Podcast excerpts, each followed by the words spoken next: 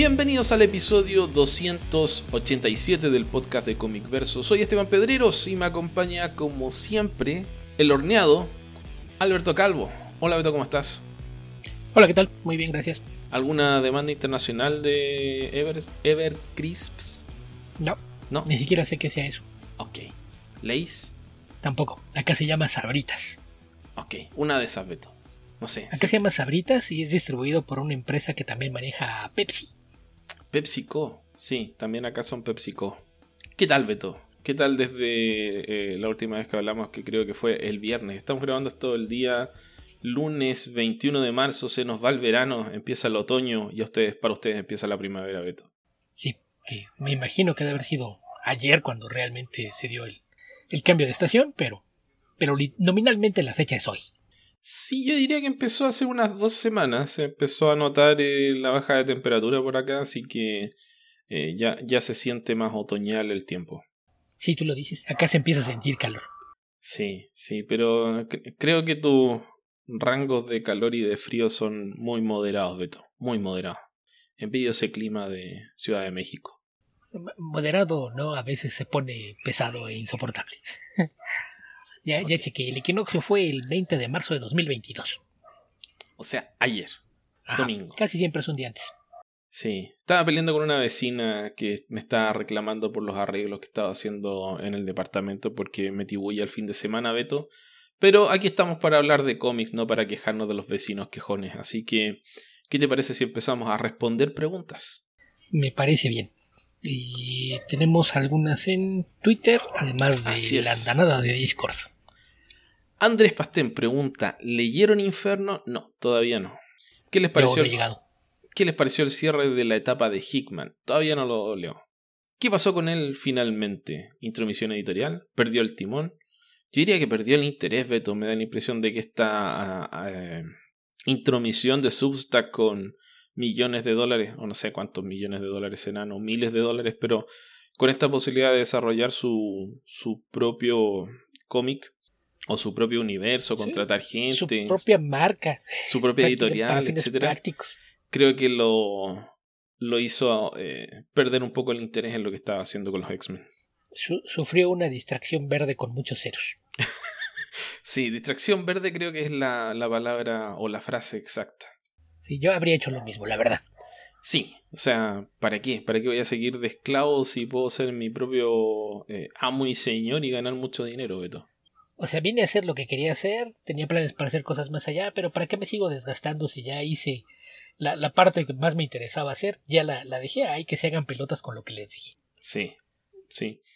Bueno, no en la de Inferno, estoy bien atrasado con los X-Men. No sé si me vaya a poner al día, la verdad es que no tengo mucho eh, interés en estos momentos por los X-Men, que como saben, eh, entre todos los puntos ciegos que tengo en los cómics es uno de los mayores, porque suelen abrumarme. Me, son demasiadas series, no, no tengo ánimo de leer 6, 8 series de los X-Men, simplemente no, no, no atraen mi interés de esa forma. Sí, le pasa a mucha gente. Ok. ¿Tú, Beto, algo más que agregar a lo que acabamos de decir? No, yo seguramente voy mucho menos atrasado que tú, pero también voy atrasado. Yo pasó la, la Hellfire Gala de, del año pasado y, y, seguí algunos números, pero sí, sí voy varios meses atrás. Me quedé justo antes del inicio de Inferno, entonces no, no sé cómo, cómo cerró Hickman su, su etapa, pero me llama la atención lo, lo que han ido preparando, lo, que están anunciando para la, la, siguiente etapa, ahora que Kieron Gillian se va a sumar al, al equipo de mutantes. Entonces probablemente en próximas semanas intente ponerme al día para, para entrar eh, sin, sin, sin, el nivel de confusión que, que, suele pasar cuando caes a mitad de un evento. Sí. Ok. Eh, bueno, también tuve una buena decepción con, los, eh, con Sword of X, que me pareció bastante distinto de lo que esperaba. No, no podría decir otra cosa porque no, no estoy seguro de que sea malo, pero ciertamente propuso propuso una cosa e hizo algo bastante distinto. Sí, a veces, a veces tiene que ver con el tema de marketing, ¿no? Lo que tratan de venderte y lo que es la historia es distinto.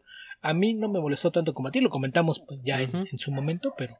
Lo recuerdo. Pero sí, sí es... Eh, de, de, repente yo también por eso trato de no hacer mucho caso de todas las campañas de marketing que hacen, porque a veces no tiene nada que ver con el producto que realmente vas a leer.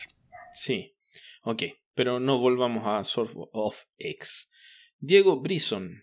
¿Qué opinión tienen de las historias de Superman realizadas por Jeff Jones y Richard Donner? Malas. ¿En realidad Donner escribió o solo aportó algunas ideas? Me inclino por lo segundo, imposible saber qué hizo exactamente. Recuerdo algunas entrevistas donde em, básicamente lo que describían era algo así como, bueno, Jeff Jones trabajó como asistente de em, Richard Donner hace muchísimos años, cuando tenía algo así como 20, 20 algunos. Supongo que en la época final, mediados de los 90, cuando hizo Arma Mortal 4 probablemente. Por ahí. Tenía como tres dedos menos de frente en aquel entonces. algo así. Entonces eh, se conocían obviamente y la idea era que eh, conversaran ideas de historia, establecieran más o menos para dónde iba la cosa y luego eh, Jeff Jones era el que escribía el cómic. El cómic. Específicamente estuvo la historia, creo que era Son of Superman, porque las dibujaba Adam Kubert, pero fueron poquitas historias, fueron algo así como 6, 8, Diría que fue un año, si es que fue un año, un poquito menos tal vez. No me gustaron mucho, el dibujo tampoco era muy bueno. Em, diría que uno de los trabajos menos inspirados de Adam Kubert en DC. Eh, a pesar de, de todo la, el aparataje publicitario que hubo alrededor de esto. Em, diría que estaban dando manotazos de ahogado en esa época con, eh, con Superman, porque hubo varios relanzamientos suaves consecutivos tratando de dar con algo que, reencantar a, los lectores con el personaje. Y esto no fue, en mi opinión. Supongo que atrajo, o sea, atrajo bastantes ventas, pero no, no lo recuerdo con mucho cariño. No sé si tú tienes otra opinión, Beto. No, recuerda, el, el coescritor de, de la serie, o mejor dicho, el escritor que estaba comploteando con... Tu Némesis. No, no, no, no es mi Némesis, pero a lo mejor mucha gente no se acuerda. Yo hace, ha de haber sido hace un año, si no es que un poco más, Dije que no pensaba leer un cómic escrito por Jeff Jones, a menos que alguien me pagara por ello. Entonces, no, jamás leí esas historias. Ok. Bueno, esto fue en 2007, 2008 probablemente. Ahora no podría ser porque Richard Donner murió. No lo leí en su momento y, a lo que me refiero es a que no lo voy a leer a menos que alguien me pague por hacerlo. Ok. Ok, ya saben, ahí pueden... Si alguien quiere que Beto lo lea, ofrezca 50 dólares en nuestro Patreon. Irán directo al bolsillo de Beto. Sí, puede ser. Lo mismo aplica a cualquier otra cosa que haya hecho Jeff Jones. Si quieren que hable de eso, les va a costar. Y eso es todo lo que tenemos en Twitter, Beto. ¿Qué tenemos en, nuestro Discord? En Discord tenemos un montón de preguntas. Vamos a ver de dónde nos quedamos la semana pasada. Ok. Antes que empecemos con, con Discord, Beto, les recordamos a la gente que si quieren unirse a nuestro servidor de Discord pueden hacerlo ingresando a bit.ly slash Discord CV, Discord CV todo con mayúscula. Tenemos ya casi 50 personas que son bastante silenciosas en general, salvo los preguntones de nuestro, nuestro tema de preguntas para Comic Verso. Y que nada más hacen ruido para hacer preguntas, porque tampoco, tampoco inician muchas conversaciones en el servidor. Así es. Ok, ahora sí, Beto. Ahora sí, partimos con Tío Coy. ¿Qué opinan del trabajo de Glenn Orvik? No lo conozco, Beto. Eh, hace portadas seguramente has visto muchas y, y, no las, las ubicas. Tiene un estilo ah, sí, sí. Eh, realista, medio palidón. Hizo, cuando hicieron los que, eran anuales, los que eran de historias como de Pulp, Heroes. de los héroes de, DC, casi todas las portadas son No recuerdo si todas, pero la gran mayoría son, son suyas. Sí, ahora que estoy viendo la galería de, de Google me, me las recuerdo. Em, me parece que me gustaría más si no, no fuesen cosas de superhéroes. O sea, los otros dibujos me, me, resultan más atractivos que las portadas de superhéroes. Sí, sí, eh, es que es un estilo que, que se presta más a hacer otra clase de ilustración más que, que dibujo de superhéroes, ¿no? Sí, como portada de Pulp. Sí, justamente.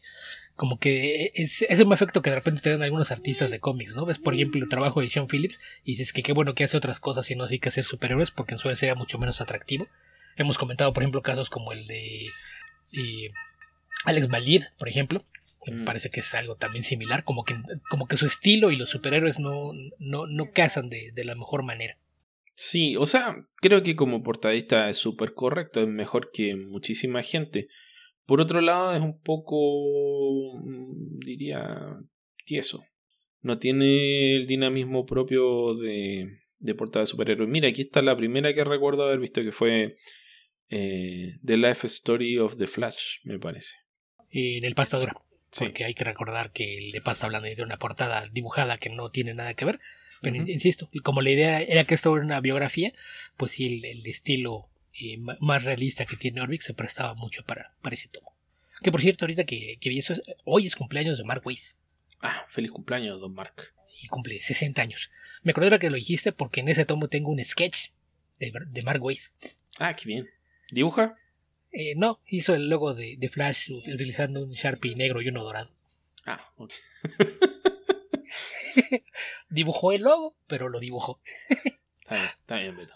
Ok, ¿qué más? ¿Qué más? ¿Qué más? Que lo que sigue es el mismo tío Koi. ¿Les gusta el trabajo de Goran Parlov? Sí. ¿Cuál es su favorito? Uy. Eh, aparte del Punisher, mm. deja tratar de acordarme. Pensé que ibas a decir que sus colaboraciones con Mark Millar. sí, claro. Starlight es, es, bastante divertida, es muy ligera. Entonces, a, mí me, ligera, gusta mucho no me sorprende, Beto, en lo absoluto. Es un homenaje a Flash Gordon. Tal cual, es, es, un rip-off de Flash Gordon más que un homenaje. Le dice homenaje para que nadie le diga que, que es un rip-off, pero es un rip-off. para que nadie le diga que es un plagio. Sí. Sí, fue, fue como, ah, ¿qué pasaría si Flash Gordon hubiese ah, regresado 50 años después? Esta, está es mi favorita, Fury Max. Muy buena. Ah, esa es muy buena. En, general me gusta mucho su, su estilo. Tiene un. Se, nota luego, luego que sus influencias es gente como Hugo Prato o Moebius. O sea, lo ves inmediatamente. De inmediato piensas, este artista es europeo. Más, más allá de, que el nombre lo, lo delata. Sí, sí, desde que ves su dibujo, luego, luego lo piensas. A mí me gusta mucho su, su trabajo, ese trazo y suelto así, con, como muy, muy libre. En, mm. general me, me, parece muy, muy atractivo. Sí, a Moebius no lo veo mucho. Eh, de alguna etapa de, de Moebius, eh, de cuando firmaba como Gear, sobre todo. Ok. Creo que sí, sí tiene un airecito, pero es, mucho más marcado por el, por el tipo de trazo suelto, la, influencia de Hugo Pratt. Pero, pero sí, sí tiene cosas interesantes. Recuerdo que hizo por ahí un par de números de, de Why the Last Man. Sí.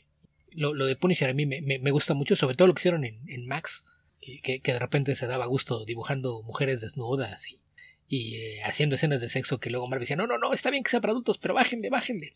Luego, luego comparte en Twitter cosas que esta era la, esta era la, última página original de, del último número de Barracuda, pero nos dijeron, no, no, hay que suavizarla, hay que ser un poquito más, eh, dejarlo más como una insinuación, no hay que ser tan directos. Mira, a rato me recuerda un poquito a Jordi Bernet. Un poco, sí, también. Y aparte de eso, yo creo que eh, tiene alguna similitud con Eduardo Rizzo. Claro que Eduardo Rizzo es mucho más oscuro. Tiene estas plastas negras eh, que abundan en sus páginas, que no, no es el caso con Goran Parlo, pero el trazo sí se encuentro que se parece un poco. Sí, sí, sí, como si tuviera el mismo trazo, pero sin espotear tanto negro. Ah, algo así. Pero sí, artistas similares. Eh, ah, bueno, porque ¿cuál es su favorito? Pues eh, a mí me gusta mucho, ya, ya, ya mencioné lo, de Punisher, me gusta mucho lo, lo que hizo con, con Starlight, lástima que la historia no, no, no ofrece mucho más que, qué bonito arte y un, un flashback al pasado. Y, pero la, la, la, pregunta no la complementa con ¿qué otro artista del tipo recomiendan? Ah, bueno, ya, es, que el tipo, pues, los que estamos mencionando justamente son tal vez los, los, más similares, pero sobre todo si le echas un vistazo a, a mucho cómic eh, sobre todo de, del mercado español y franco-belga, hay varios artistas que tienen ese mismo tipo de, trazo suelto, figuras un poquito más, más angulares y estilizadas. Yo diría que no, no es tan parecido en trazo, pero tal vez un poco en espíritu. Eh, porque eh, ahí ya se acerca más a lo que hace, por ejemplo, eh, Mazukeli, Stones y. Pues los de. Jake Ellis podrían gustarte bastante. Sí, creo, creo que estilísticamente hablando creo que sí es muy distinto, pero. Sí, yo. Pero sí es, un artista que también hace un trabajo bastante bueno. Sí, yo. Y espiritualmente, solo por dar otro nombre más de un cómic que yo creo que te va a gustar, pero. No, creo que ya con lo que mencionamos estamos. Ok. De repente tiene un aire a Joe también. Sí, un poquito. ¿Sabes también quién de, de artistas americanos, el, que me parece que en una época tuvo un estilo similar? Gary Elskin. Ah, no, creo que no lo he visto ese. Que, recuerdo que, que, a mí me, me hacía mucho ruido porque a veces que decían, decían con un estilo similar al de Jeff Darrow. decías, ¿de, qué demonios estás hablando? Esto no se parece a Jeff Darrow. Pero, pero con, bastante detalle, pero con un trazo mucho más suelto. Bueno, si me dice que. Sí, sí, de repente tenía algo. Si me dice que se parece a, Goran Parlo, definitivamente no, no creo que se pueda parecer a Jeff Darrow. Sí, no. No, y aparte ha variado un poco su estilo, pero, pero en particular hubo una época en la que tenía un, trazo así más, suelto, figuras más angulares, que, que, le daba un airecito a esto. Pero sí, sí recuerdo. Creo que fue cuando estaba haciendo algunos cómics de Terminator. Creo que Marvel. Creo que Marvel tuvo algún tiempo la licencia de Terminator. Que tenían dos series que eran secuelas de, de Terminator 2. Y, y, la dibujaba una de ellas él. Y era lo que hacían con un estilo similar al de Jeff Darrow. No, no se dan cuenta de que esa es una mala estrategia de marketing. No importa qué tan bueno sea el artista, si dices, dibuja como Jeff Darrow, y vas y lo que encuentras no se parece a Jeff Darrow, va a ser una decepción. No, no importa que esté bien hecho, que sea un, un, arte que vale la pena. Si te dijeron que era como Jeff Darrow y no lo es, pues simple y sencillamente te, va a decepcionar. O sea, ¿quién más dibuja como Jeff Darrow? Junjiito. Pero ni siquiera, ni siquiera este, mete tanta cosa en la página, No, no mete tanto. la cantidad de detalle, aunque el estilo es muy distinto, Kim Jong-ji sería lo, más similar en cuanto a qué tanto puedes meter en un dibujo. Ya, pero no he visto cómics de él. He visto qué otra, si no, hago sus dibujos, pero es ilustrador hasta donde. Sí, sí, no, pero, pero cómic como tal, no creo que nadie hace esa misma cantidad de, detalle como lo que mm. hace Darrow. No, no, no para nada. Y, y la otra gracia que tiene lo de Jeff Darrow, y aquí nos estamos alejando bastante, me, a mí me gusta la... Mm, recuerdo cuando comentamos el estudio, algunas películas de estudio Ghibli, creo que hablamos de Lupin III y de... Ah, ¿Cómo se llama esta? De la chica... La princesa eh, no, no era la princesa Mononoke. Aquí está, aquí es como de los 80, Beto. Bueno, da lo mismo. El tema es que eh, dentro de, de, cada cuadro es que no solamente las imágenes principales son las que están animadas, sino que todo el cuadro está animado. Y en el caso de Jeff Darrow tienes lo mismo, que no es solo que el resto de la cosa, el resto de la viñeta o el resto del splash page tenga muchas cosas dibujadas, sino que cada una de las cosas, en cada uno de los rincones está pasando algo. Sí. Eso es lo, lo brillante que tiene ese dibujo. Hasta en sus portadas lo hace. Ves una portada y en la portada están sucediendo 40 cosas distintas. Sí. Sí, yo supongo que lo mm, podría ser eh, un poco lo que hace Frank Whiteley em, hasta cierto punto. Hasta cierto punto, sí. Ok, Beto. ¿Qué más? ¿Qué más? ¿Qué más? Y después de eso, la que sigue es de el mismo tío Koi. Además de lo de Gar Dennis, ¿Qué buena historia recomiendan de The Punisher? Mm. Eh, el único, o sea, no he leído mucho Punisher, pero el que te podría recomendar sin mucho problema es el de Greg Rucka. También he leído un poco del de Mike Baron, pero.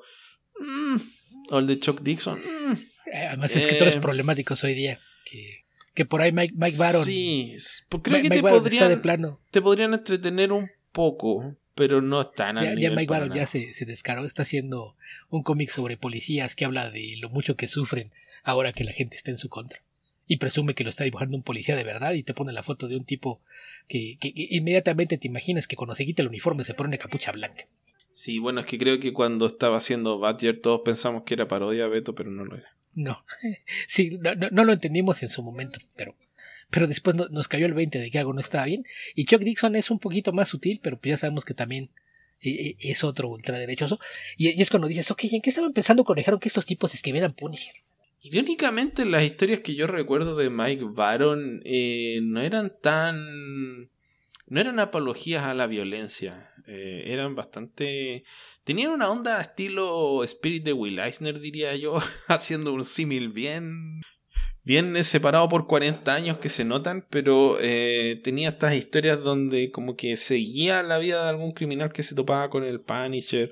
La onda de Cartenis, que es mucho más, em, mucho más elaborada en ese sentido, pero tenía esa como eh, un poco del día de la vida de alguien, medio anecdótico a veces, no sé. Tenía de repente una, una mirada un tanto más compasiva respecto de algunas personas que terminaban cruzándose con el Punisher en algún lado, pero pero sí, definitivamente el tiempo pasa, nos vamos haciendo viejos y nos vamos volviendo locos también. Un poco, sí.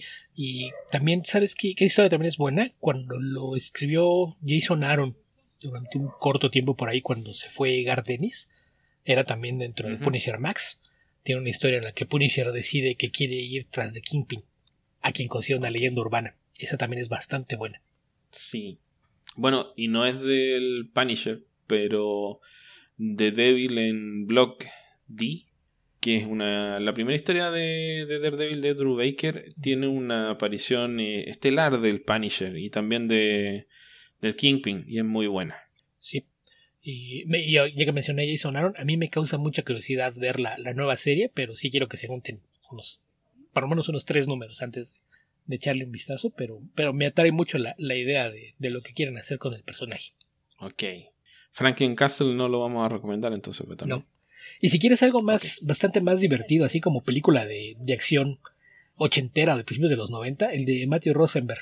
Es bastante entretenido mucho menos pretencioso que todos los que mencionamos. Ah, no trata de darle nada de profundidad, pero por ejemplo hay un momento en el que se roba la armadura de War Machine, le pinta la calavera en el pecho, entonces tienes a, a Punisher en la armadura de War Machine, lo cual es se, presta para hacer un cómic lleno de acción y bastante violento, sin mayores pretensiones que, que entretener como una buena película de acción.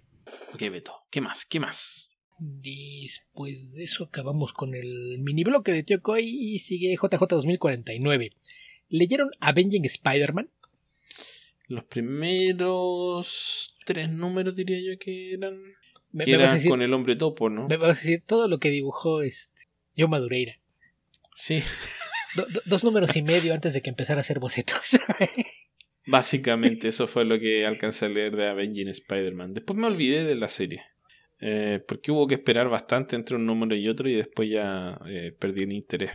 Así que eso fue lo que leí estaba bien, pero nada extraordinario, nada memorable. Yo sí aguanté bastante más y pues lo, que pasa es que terminó por convertirse en un título de antología, ¿no? Entonces, los típicos altibajos que encuentras en, cualquier antología. Hay dos o tres números que me parecen muy buenos, pero, pero en general me, pareció una serie inconsecuente. Para fans de, Spider-Man que, que, buscaban alguna lectura ligera, creo que estaba bien, pero no había nada particularmente memorable. Creo que Acá tendrías que decir irrelevante, Beto.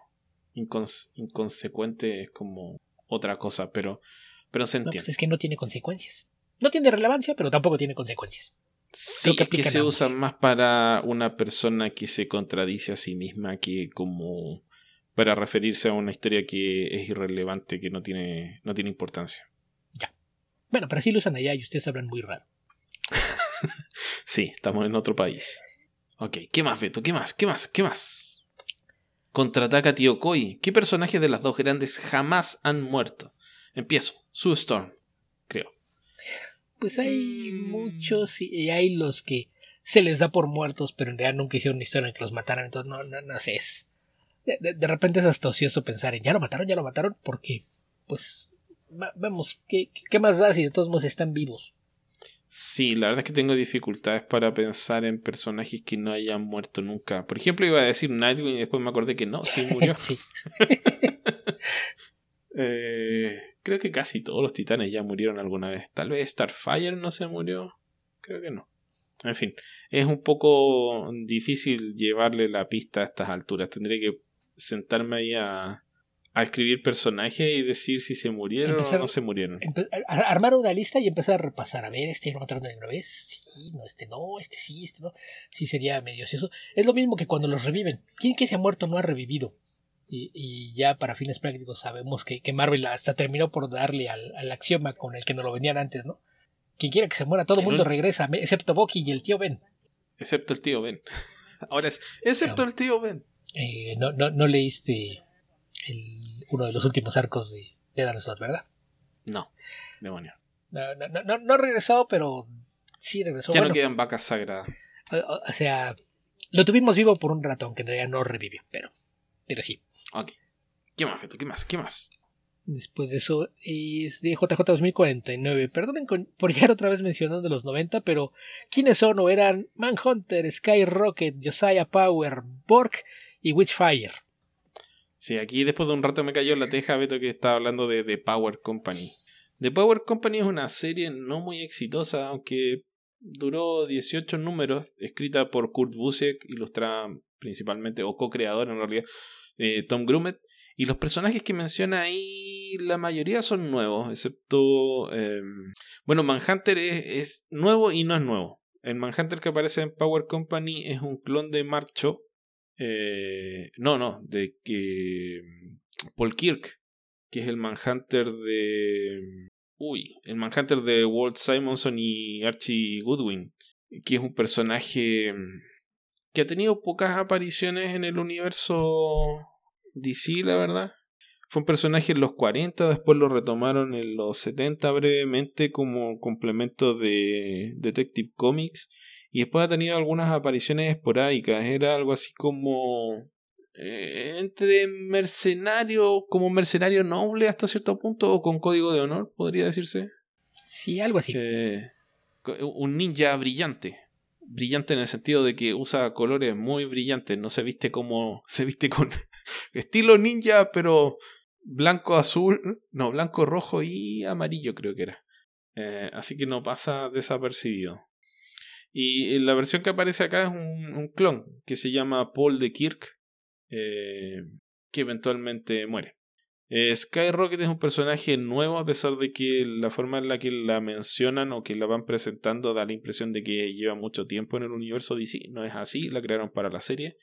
Lo mismo Josiah Power, Borg y Witchfire. Josiah Power es el, el, em, el ejecutivo, el que organiza, bueno, tiene poderes también, pero es el que organiza, el que crea The Power Company y contrata a toda la gente que participa. Borg es como el Hulk de la, del grupo y Witchfire es, una bruja. Y básicamente es el mismo concepto de Heroes for Hire. Pero tiene un poco más de intriga interna. Sí, era como darle un, un, airecito ahí de, de, conspiraciones corporativas. Exacto. Y era bastante entretenido, la verdad. No, nunca, nunca terminó de conectar con una audiencia y no, no, no, no fue más allá de lo que mencionas. Se, se, fueron menos, dices que 18, yo pensé que habían sido como 12 nada más. Mira, lo, lo revisé porque yo recordaba que habían sido como 10 y decía 18, pero no recuerdo haber leído 18. Yo diría que tal vez el gran problema de The Power Company es que, por un lado, está en el momento en el que Kurt Busiek eh, estaba eh, en el tope de la ola, estaba haciendo Astro City, Avengers, Thunderbolts y eh, The Power Company, tal vez. No, eso, no, no recuerdo otra cosa más importante que estuviese haciendo en esa época. Probablemente estaba escribiendo ya el JL. No, JL Avengers es posterior. Pero ahí ya tiene dos títulos en DC, dos títulos en Marvel. Eh, todos bien importantes. O sea, tres bien importantes.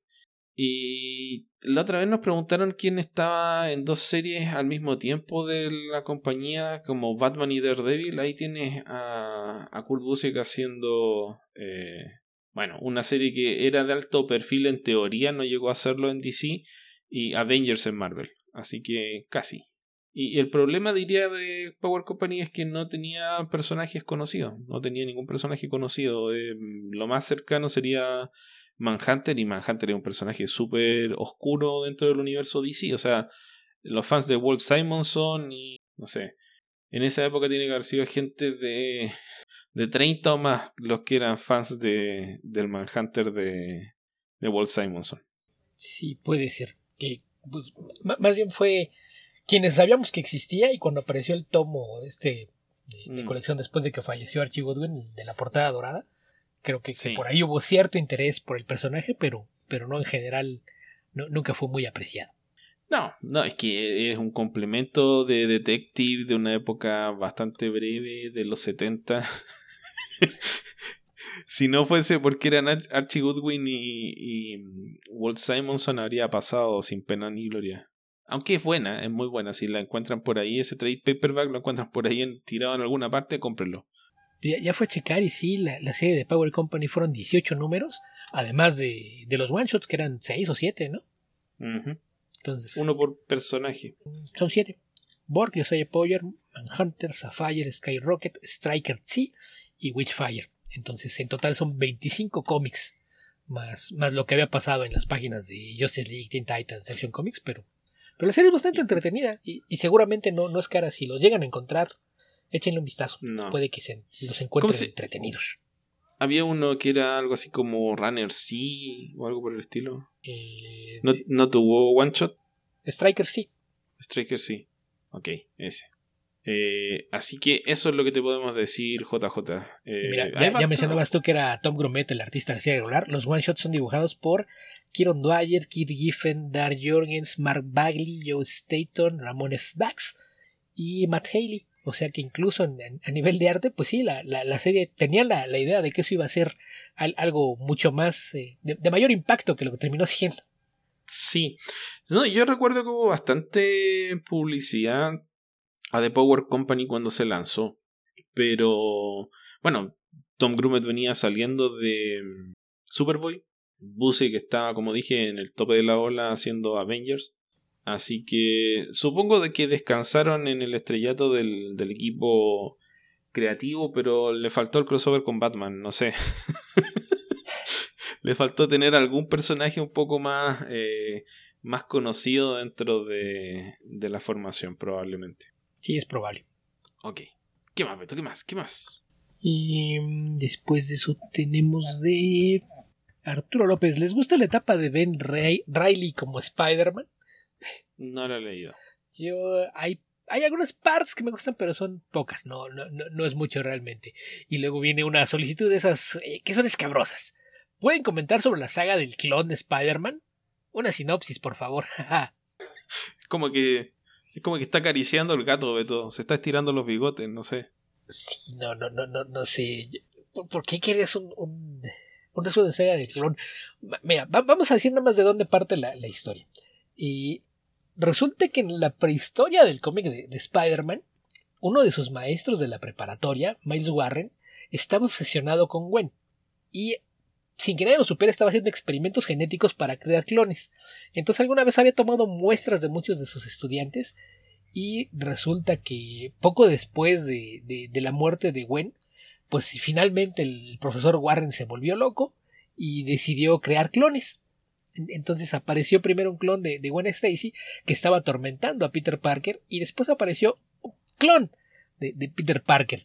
Entonces eh, de ahí es de, donde viene toda esta saga del clon porque pues al, final de, la historia pues se, revela que Miles Warren era eh, quien, quien usaba el traje y la identidad del chacal y, que todo era parte de, un intento por, por vengar la, muerte de, Gwen. Al final de esa historia pues el clon moría y, todo el mundo pensó que ya había quedado y de repente salieron a decirte que no, no, es que lo que pasa es que el que se murió sí era un clon, pero no era el único clon, y es que el Spider-Man que has estado leyendo durante 40 años es otro clon. Y te decían que Peter Parker había estado escondido en otra parte y, era quien vivía con el nombre de, Ben Riley. Entonces fue cuando decidieron cambiar todas las, las series para que Ben Riley reocupara su lugar y Peter Parker se pudiera retirar a, a, hacer otras cosas con su vida. Entonces, ahí hay algunos cómics bastante buenos. Yo creo que básicamente los únicos que son rescatables de toda la, esa etapa es lo que sea John Mark de Matías. Porque la, la los otros títulos, eh, como la mitad son escritos por eh, Howard Mackey, que no es para nada un buen escritor. Y la, la verdad es que sí, sí es una, una etapa de, de, de que a mí me hizo alejarme del personaje durante bastante tiempo. Ok, ahí tienes. Arturo López, ¿quién ha sido el guionista de mayor duración en Captain America? Le contesté, Mark Groenwald.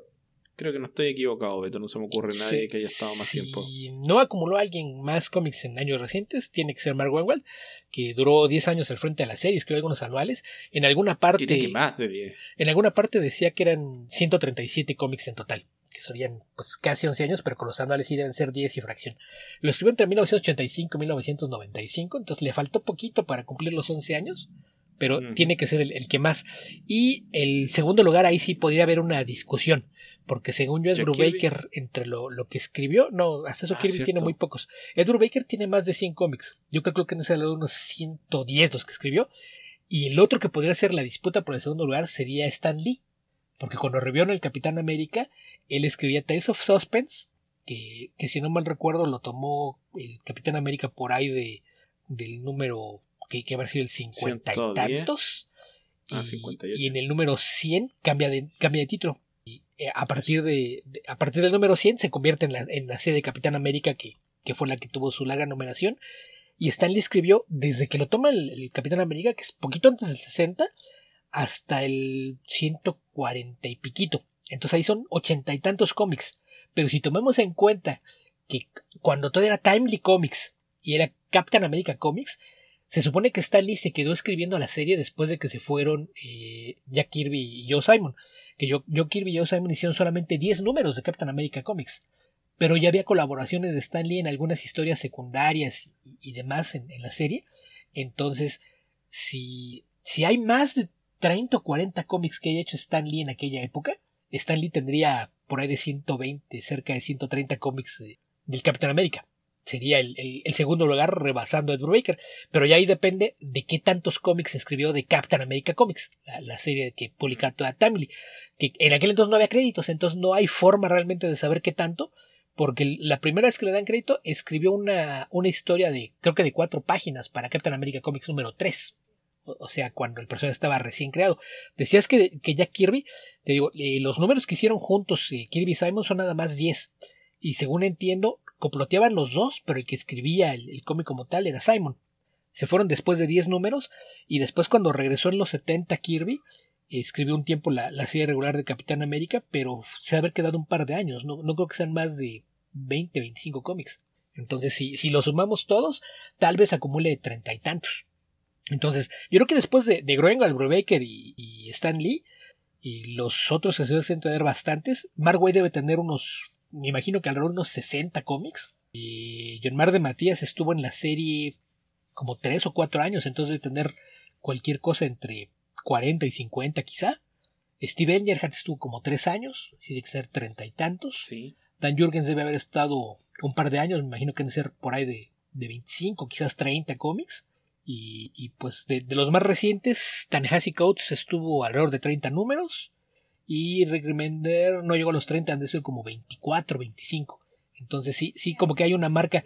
Podemos decir que los hay tres escritores que tienen más de 100 cómics, que son Greenwald, Bubaker y, y Stanley, y, después de eso son 60 o menos. Así es de que sí, sí es bastante marcada la diferencia.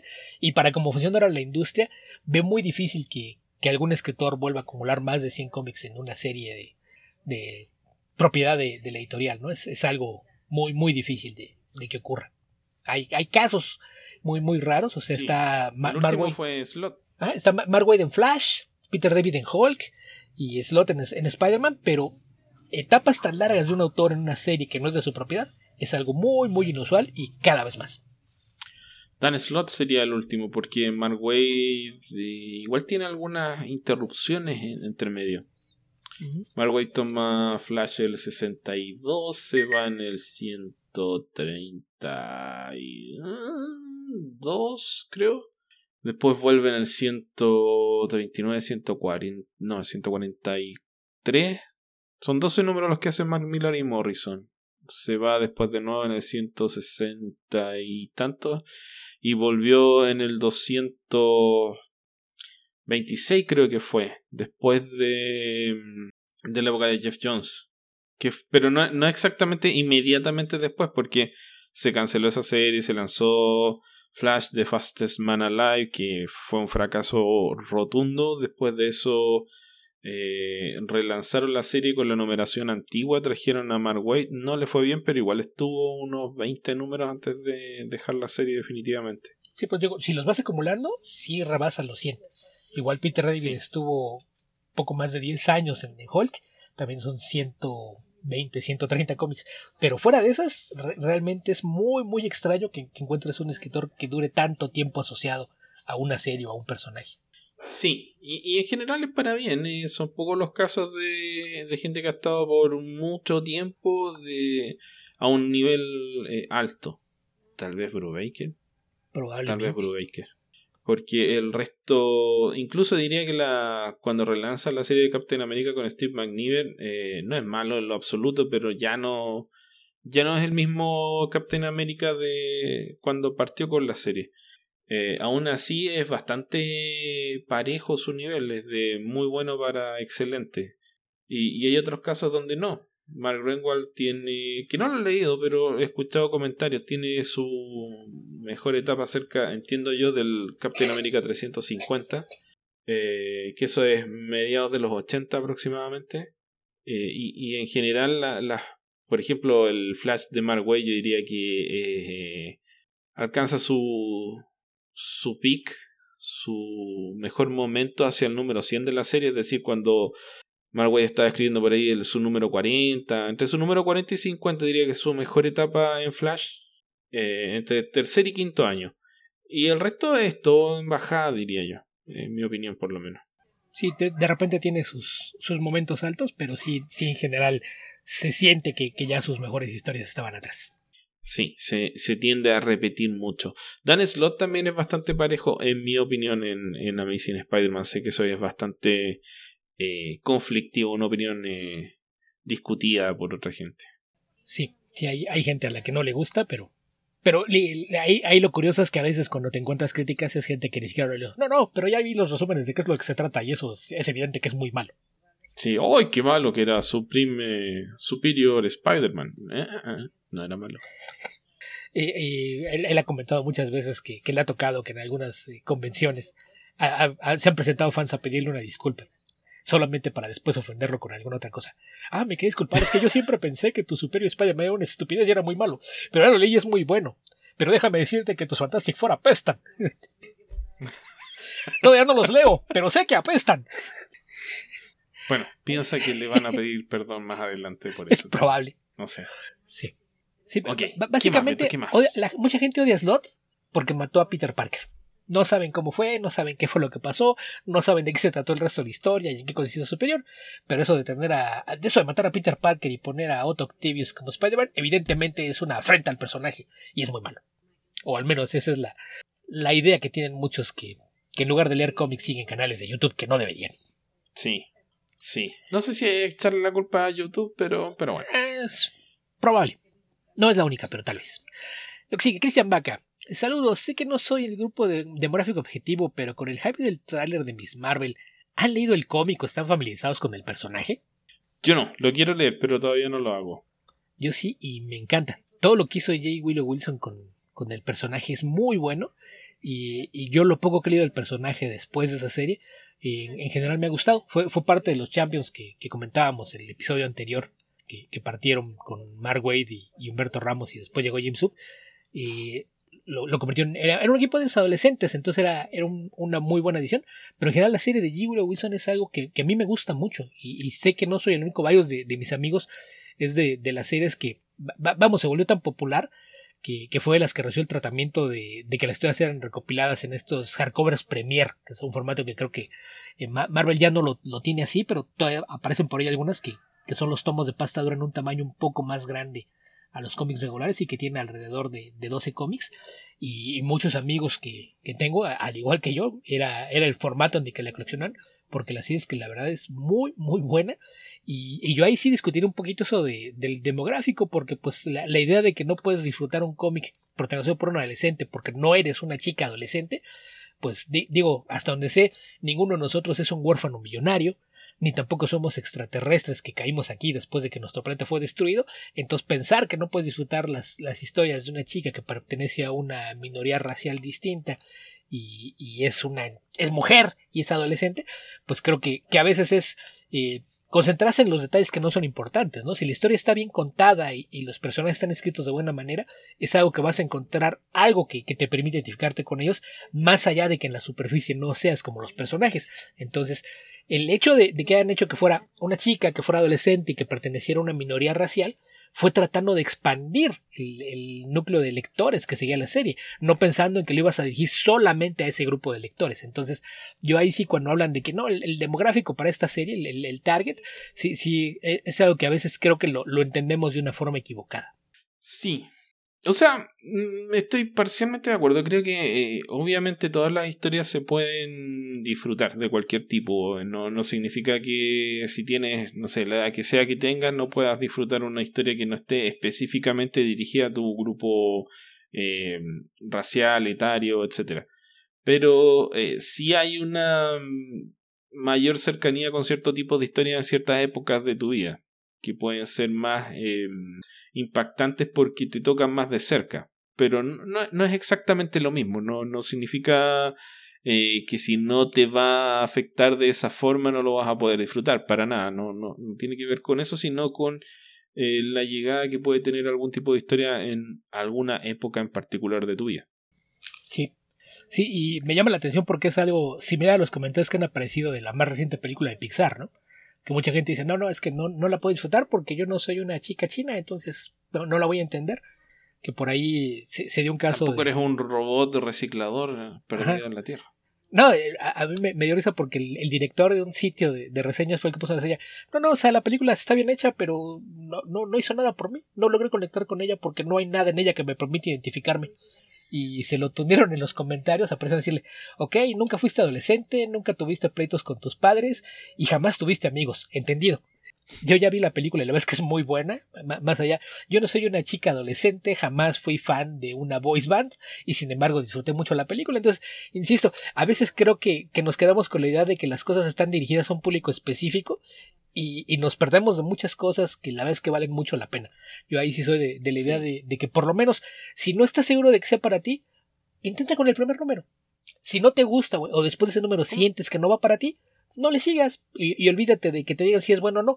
Ahí lo, más simple es eh, no, no dejarte llevar por las apariencias. Como cuando comentamos esta, ¿cómo se llama? Eh, Millers versus The Machines. Ajá.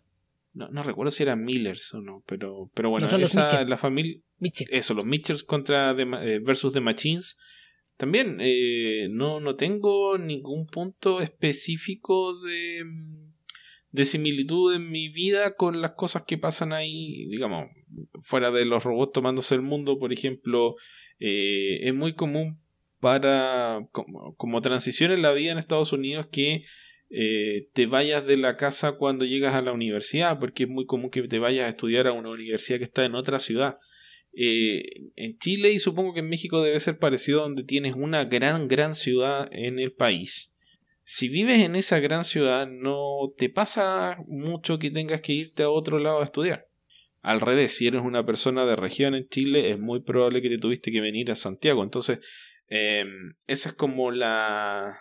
Es como 50 y 50 las probabilidades de que tengas esa experiencia en la vida en, en Chile, pero parece que es un porcentaje bastante más alto en Estados Unidos. En fin, eso no significa que no puedas disfrutar esa excelente, excelente película. Sí, insisto, eh, es, es, como si, si se tratara de, de, que tienes que poder identificarte con el personaje, no podríamos leer jamás cómics ni, ni, ni de Spider-Man, ni de Superman, ni de Batman, ni de Wonder Woman o Iron Man, porque no, no tenemos las experiencias de esos personajes. Entonces, eh, es, es, algo que, que si no, no termino de entender cómo es que hay gente que lo ve como que es el primer punto para saber si algo te puede gustar o no. Sí, yo creo que lo que sí necesita es alguna expresión de humanidad.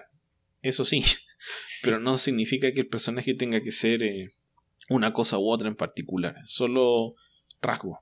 Ok, Beto. Sí. Creo que es hora de suspender el cuestionario y comentar algunas cosas. ¿Qué leíste esta semana? Y pues esta semana decidí echarle un vistazo a un cómic de superhéroes de DC Comics, que es algo que no hago muy frecuentemente, pero estaba justificado. Ok apareció. ¿Te pagaron por leer algo de Jeff Jones? No. Apareció el primer número de Batman Superman World's Finest.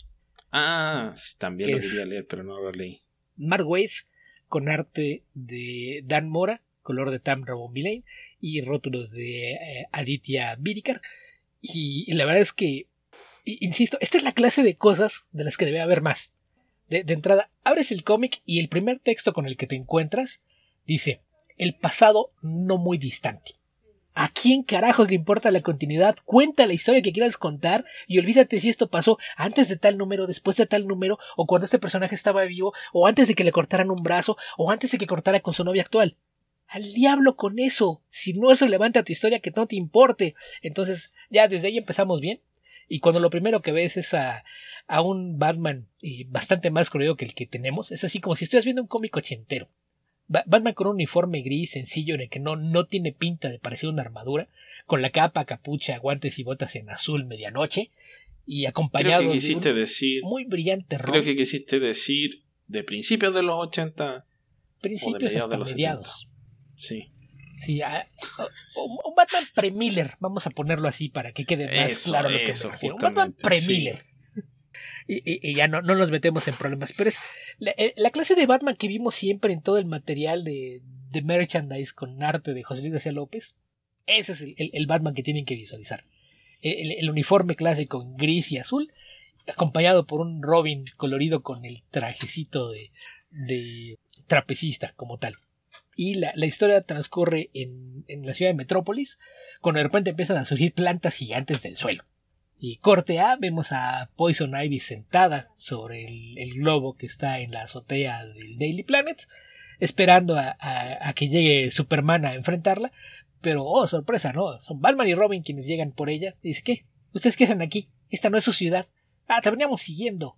Y resulta que todo, aparentemente hay un villano que tuvo un plan para tratar de, causar caos en, el lugar y armó un equipo de, de supervillanos. Tal cual, para fines prácticos, lo que pasa con este cómic es como los clásicos y crossovers en, los que venías tenías a dos seres que se juntaban para enfrentar una amenaza, y en este caso la amenaza era combinada.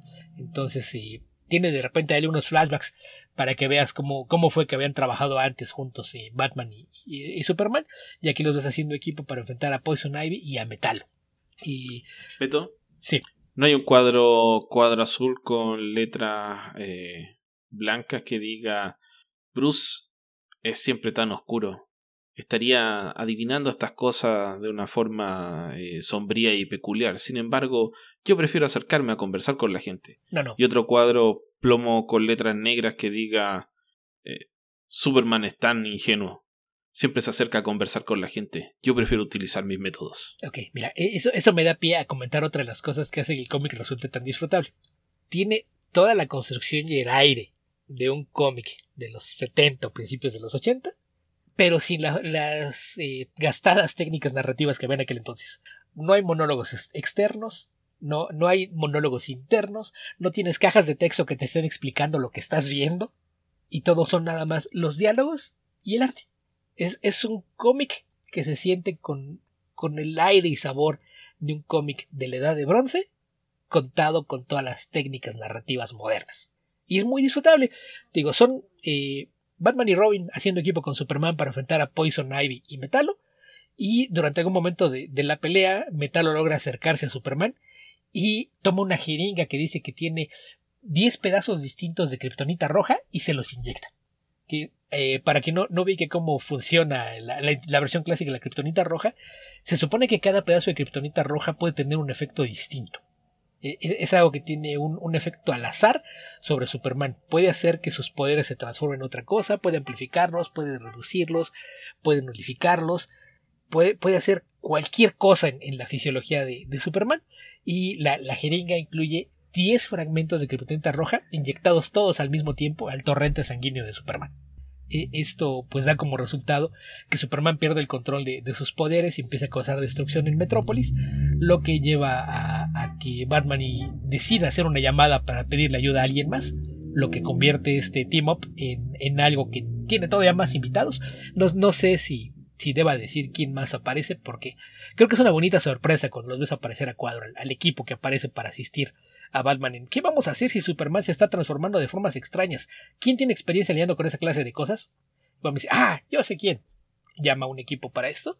La historia queda en, en, continuación, pero lo, lo, que está construido, el, tono en el que está narrado, la, la, personalidad que le da tanto a Batman como a Robin, a Superman o al resto de los héroes que aparecen, me parece que todo es, la clase de, de cómic que te recuerda que Mark Wade antes que cualquier otra cosa es un fan de los héroes de DC y se nota. Es un cómic que está hecho con amor por los personajes. Entonces, si son fans, si crecieron leyendo cómics de, Batman y Superman y a veces extraen ese airecito inocente que tienen las historias, es la clase de cómic que van a disfrutar bastante. Batman Superman World's Finest de Mark Wade con arte de Dan Mora, colores de Tam Rabon y rótulos de, de Aditya Vidikar. Es un cómic muy muy disfrutable y que te recuerda todo lo, lo bonitos que pueden ser los cómics de superhéroes cuando dejas de tratar de hacerlos para adultos. Excelente, Beto. Qué bueno. Quiero, ya quiero leerme ese cómic. Sí, Además que, bastante bueno. dibujado por Dan Mora, mucho mejor. Sí. Ok. Eh, ¿Qué otra pregunta tenemos, Beto? Y, ok. Nos quedamos con lo de Arturo López, no. ¿En dónde nos hemos quedado? Con. Cristian Vaca fue lo último, Sí. Ok, es tu momento de brillar, Esteban. Es esa clase de preguntas que te gusta responder sobre el pasado arqueológico de DC Comics. JJ 2049. ¿Qué rayos fue Armageddon 2001? Jamás había escuchado hablar de eso. Eh, a ver. Armageddon 2001 fue un crossover que publicó eh, DC el año 1991, que está ambientado 10 años en el futuro, donde eh, aparece un personaje que es Wave Rider, que anuncia que un personaje de, mm, de DC va a desencadenar eventualmente el apocalipsis. Se va a crear un personaje que se llama Extant o Monarch. Primero era Monarch. Después se transformó en Extant. Ya, ya me estoy confundiendo. Entonces, eh, la historia consistía en ir de, anual en anual de DC, donde Wave Rider tocaba a los personajes y podía ver su historia en el futuro. Y de esa manera descubrir quién era uno de sus posibles futuros, quién era eh, el que se iba a transformar en este gran villano que iba a destruir el mundo para tratar de detenerlo antes de que eso ocurriera. Em, la serie fue atrajo bastante interés en su momento. Yo diría que tiene varios anuales que son bien interesantes. Por el hecho de ser anuales son bien largos. Eh, o sea, Armageddon 2001 es probablemente el crossover más largo. Porque tiene este formato de, de cuaderno. O sea, parte con una historia, cierra con otra historia y entre medio se desarrolla con los eh, con todos los anuales. Como tenías que descubrir quién era el villano, te incitaba a que leyeras todos los anuales, pero DC hizo trampa. Porque como la gente empezó a adivinar, ah, sí, probablemente es Captain Atom. Sí, sí, debe ser Captain Atom. Sí, Captain Atom me tinca que es Captain Atom. Entonces DC dijo, uy, descubrieron que iba a ser Captain Atom. ¿Qué hacemos? Mm, pongamos otro personaje. Ya, oye, pero iba a ser Captain Atom. ¿Qué vamos a hacer con el anual de Captain Atom? Ah, cuéntate otra historia hagamos que piensen otra cosa. Entonces finalmente se revela que eh, es personaje. De hecho, ni siquiera recuerdo si Hawk and Dove tenía serie en esa época. Eh, que el que se iba a transformar por arte de magia en eh, Monarch iba a ser Han Hall.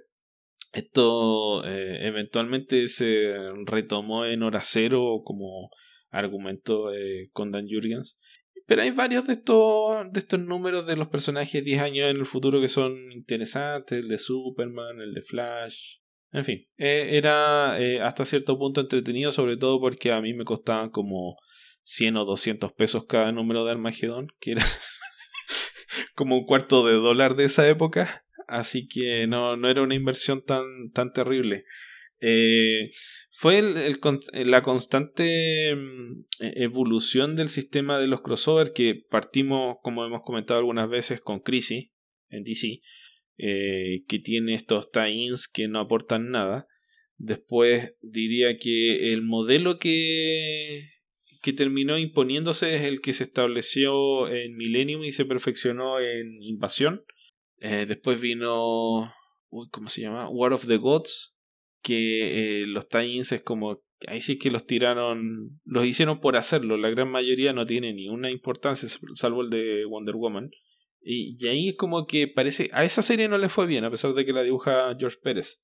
Así que reevaluaron el sistema y eh, establecieron este de Armagedón, que les duró dos crossover. El siguiente fue Eclipso, que es, es la misma estructura, eh, pero distinto en el sentido de que no, no hay un misterio que tienes que aclarar en los anuales, pero es una historia que se desencadena a lo largo de los anuales, donde aparece Eclipso, empieza a, seducir o conquistar o poseer, mejor dicho, a los personajes de DC, y eventualmente hay una arremetida final contra el personaje.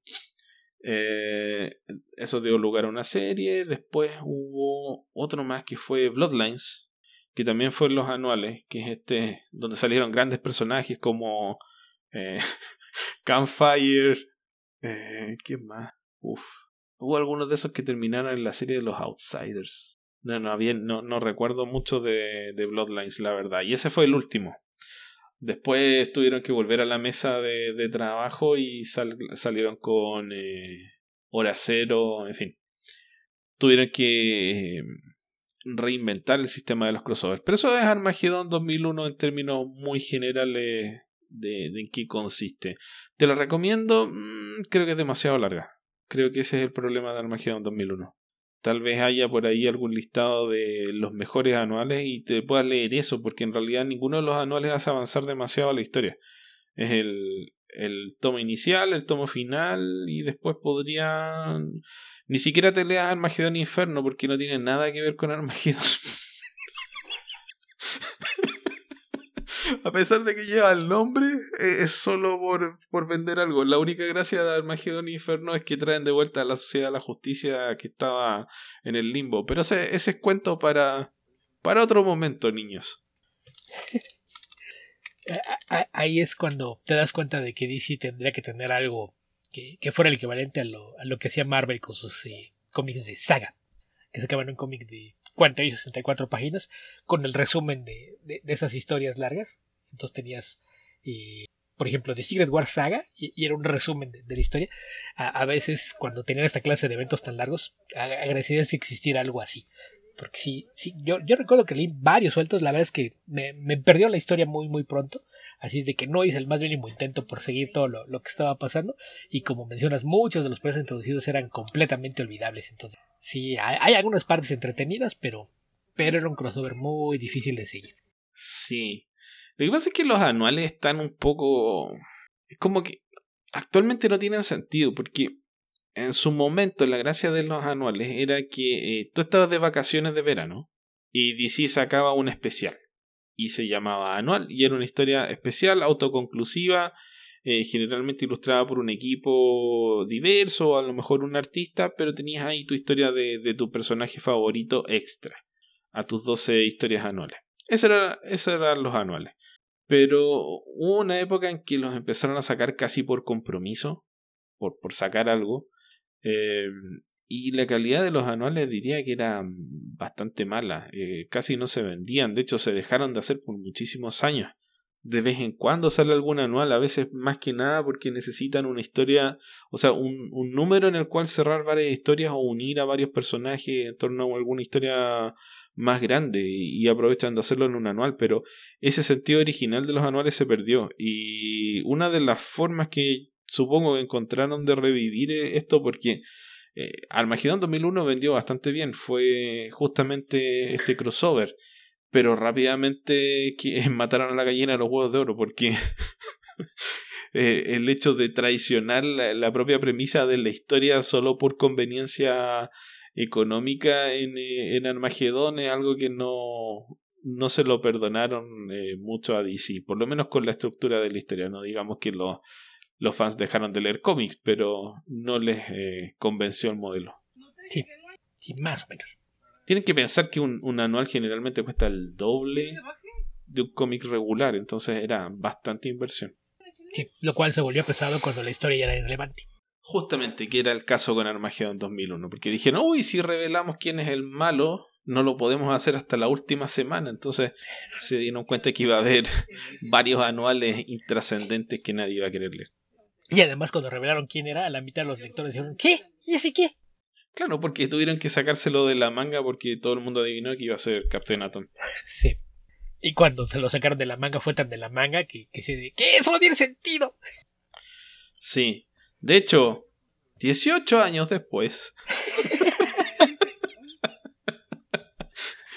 DC transformó a, Captain Atom en Monarch en una historia donde el Captain Atom se iba al universo Wildstorm, si mal no recuerdo, eh, y se cambiaba el traje al traje, al horrendo traje naranjo con rojo que tuvo por un tiempo.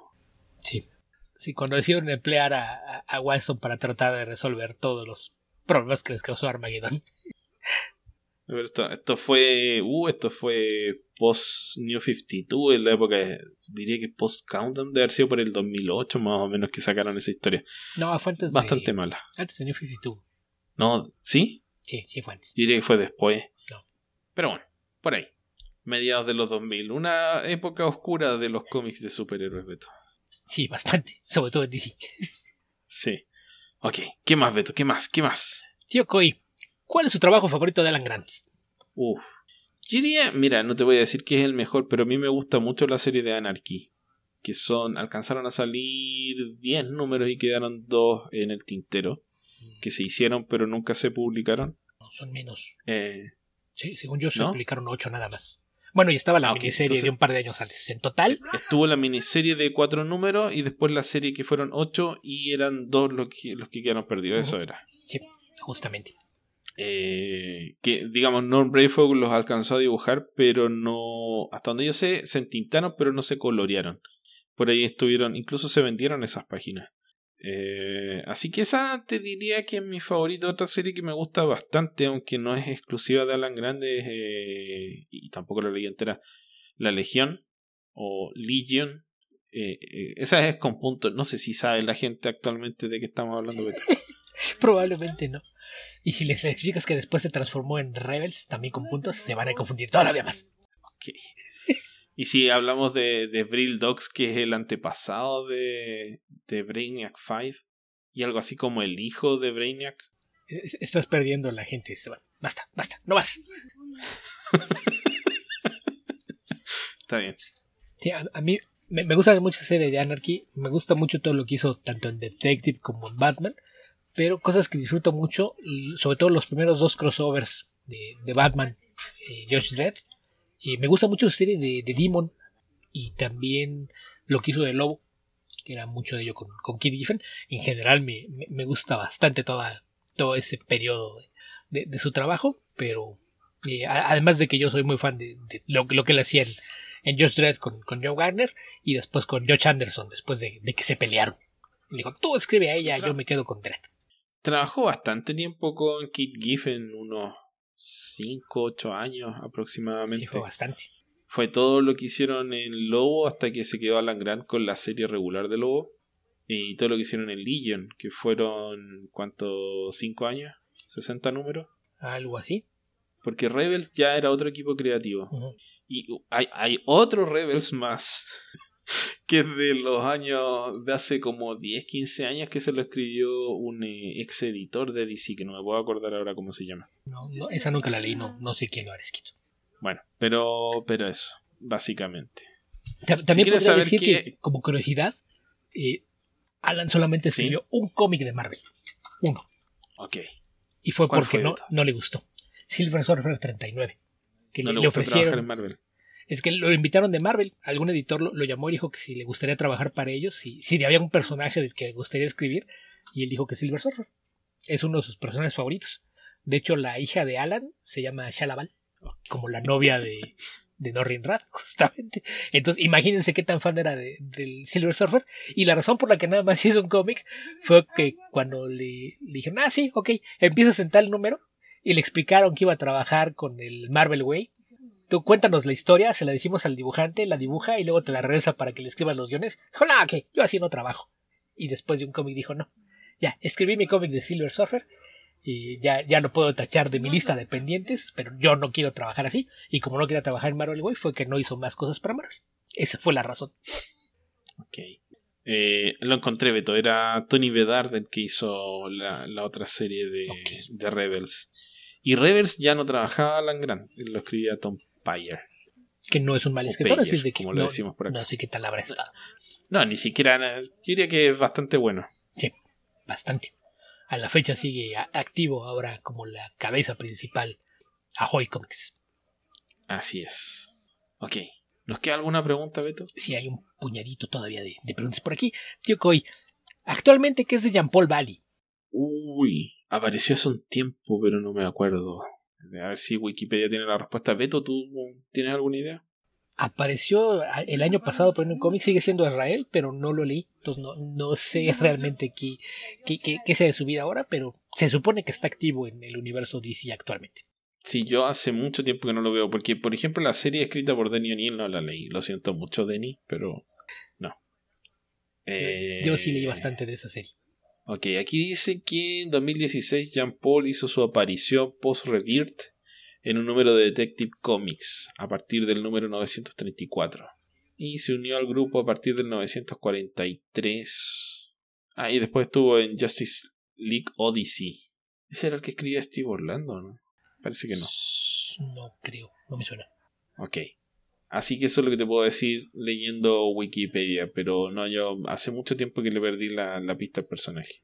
Sí, yo también. más bien como yo me desconecté del universo central de, DC y en particular del Bativerso, ahí sí me, me perdí un poco. Entonces, lo vi en portadas que incluso le hicieron algunas modificaciones al, traje, pero, pero no lo leí. Entonces, no sé realmente qué pasó. Ok. ¿Qué más, Beto? ¿Qué más? El mismo tío Coy. ¿Creen que Alfred regresa en algún momento? Sí, seguro.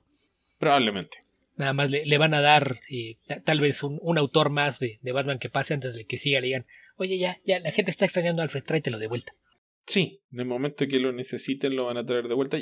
Además que a, Alfred lo mataron por edicto editorial. Fue eh, básicamente...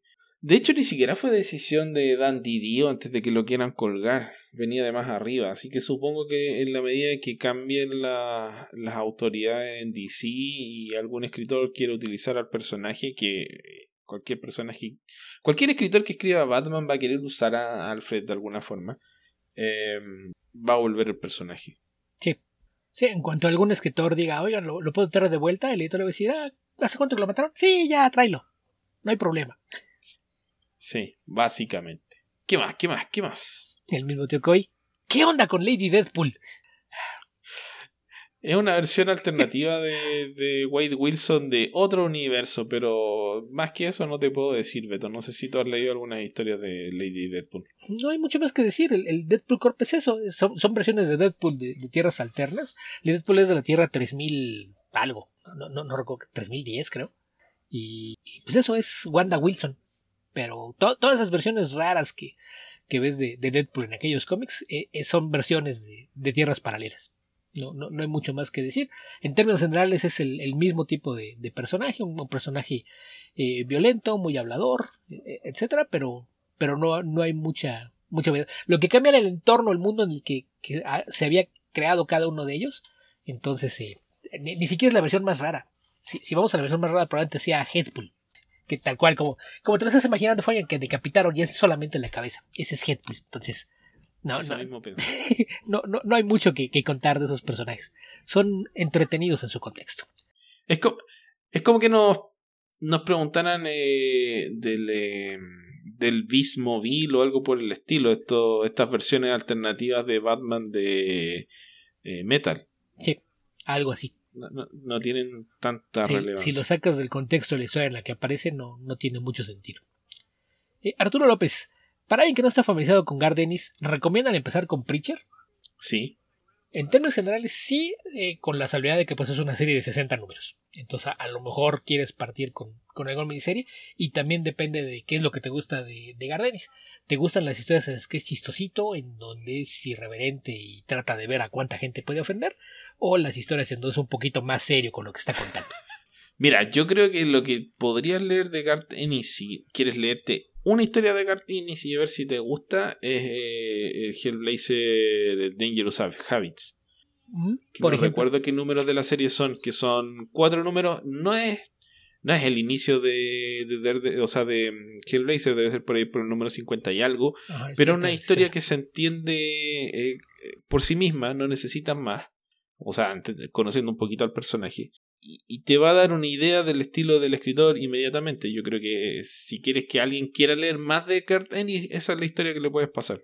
Sí, y, aparte tiene la, enorme ventaja de que si matas dos pájaros de un tiro, porque también es un buen punto de entrada si no conoces a John Constantine, es algo que, que te puede ayudar también en, ese aspecto. Y aparte, según yo es un poquito después de los números 60 y piquito, porque creo que es cuando ya le, le pone el sello vértigo, o son los últimos antes de, de que sea vértigo, pero pero sí, es una buena introducción. Pero es por ahí cincuenta y tantos o sesenta y pocos. Sí, Preacher es... Eh, bueno, lo que le quería decir en el fondo es que Gardenis es niño prodigio. En esta época Gardenis tenía 22 años. años. 22 años cuando se hizo cargo del personaje. Entonces, Preacher es algo que tú... Eh, cuesta entender con un cabro chico de 22 años, perdonen ustedes cabros chicos de 22 años, pero eh, escriba ese tipo de historias y lo hace y lo hace brillantemente. Entonces, eh, yo creo que sí, porque la gran mayoría de la gente conoció a Gardenis con Preacher. Mira, no, es tan raro. Te voy a poner un ejemplo para que veas cómo a veces es nada más percepción. Más bien, lo que pasó fue que todo mundo nos enteramos de que Gardenis tenía 22 años y estaba haciendo Hellblazer. Para ponerlo en contexto, cuando Frank Miller se empezó a hacer cargo de Daredevil, tenía 22 años. Sí pero son, ahí nos enteramos hasta mucho tiempo después. Es, es la diferencia, no, no había tanta cobertura alrededor de lo que pasaba en los cómics. Sí, este era e, un colorín escocés con espinilla escribiendo sobre Hellblazer. Creo que eso era lo que más te llamaba la atención, que veías una foto, veías una entrevista con Garen y decías, ¿qué? ¿Ese niño cuántos años tiene? ¿16? ¿17? sí, sí, absolutamente. Eh, ok, Beto, creo que es hora de comentar otro cómic. Ok, ¿qué leíste esta semana? Bueno, lo leí la semana pasada. Esta semana, como anticipé mi eh, introducción hablando un poco de mis vecinos, estuve trabajando en el departamento, así que no pude, eh, no alcancé a leer cómics esta semana. De hecho, llegué poquito antes de empezar a grabar el, episodio de hoy. Em, leí un cómic que se llama Grendel, que lo anticipé la semana pasada. ¿Cómo se llama? Grendel, Texas. Grendel, Kentucky. Gracias, Beto. Que es es una miniserie de cuatro partes que en realidad se lee muy bien como si fuese una novela gráfica. Está escrita por Jeff McComsey y dibujada por Tommy Lee Edwards. Y es una adaptación del mito de Grendel en el contexto de... Em, a ver, es bien sui generis. Es, un eh, pueblo de Kentucky donde el, la única actividad económica es la, el cultivo y tráfico de marihuana, de lo cual está consciente la totalidad del pueblo. Todo el pueblo depende de ese tráfico y cultivo de, marihuana, entonces eh, no es tema dentro del pueblo, no es una... Los policías no te detienen por marihuana, qué sé yo, hay una escena introductoria que me recordó un poquito a, a esta primera escena de la serie de V for o sea, de, de, de, de Watchmen de HBO. Que es donde está eh, este tipo que pertenecía a, a estos grupos paramilitares inspirados en Rorschach, eh, que es detenido por un policía negro y, y, se desata ahí el conflicto racial. Bueno, acá hay una escena similar, pero es un blanco y un blanco.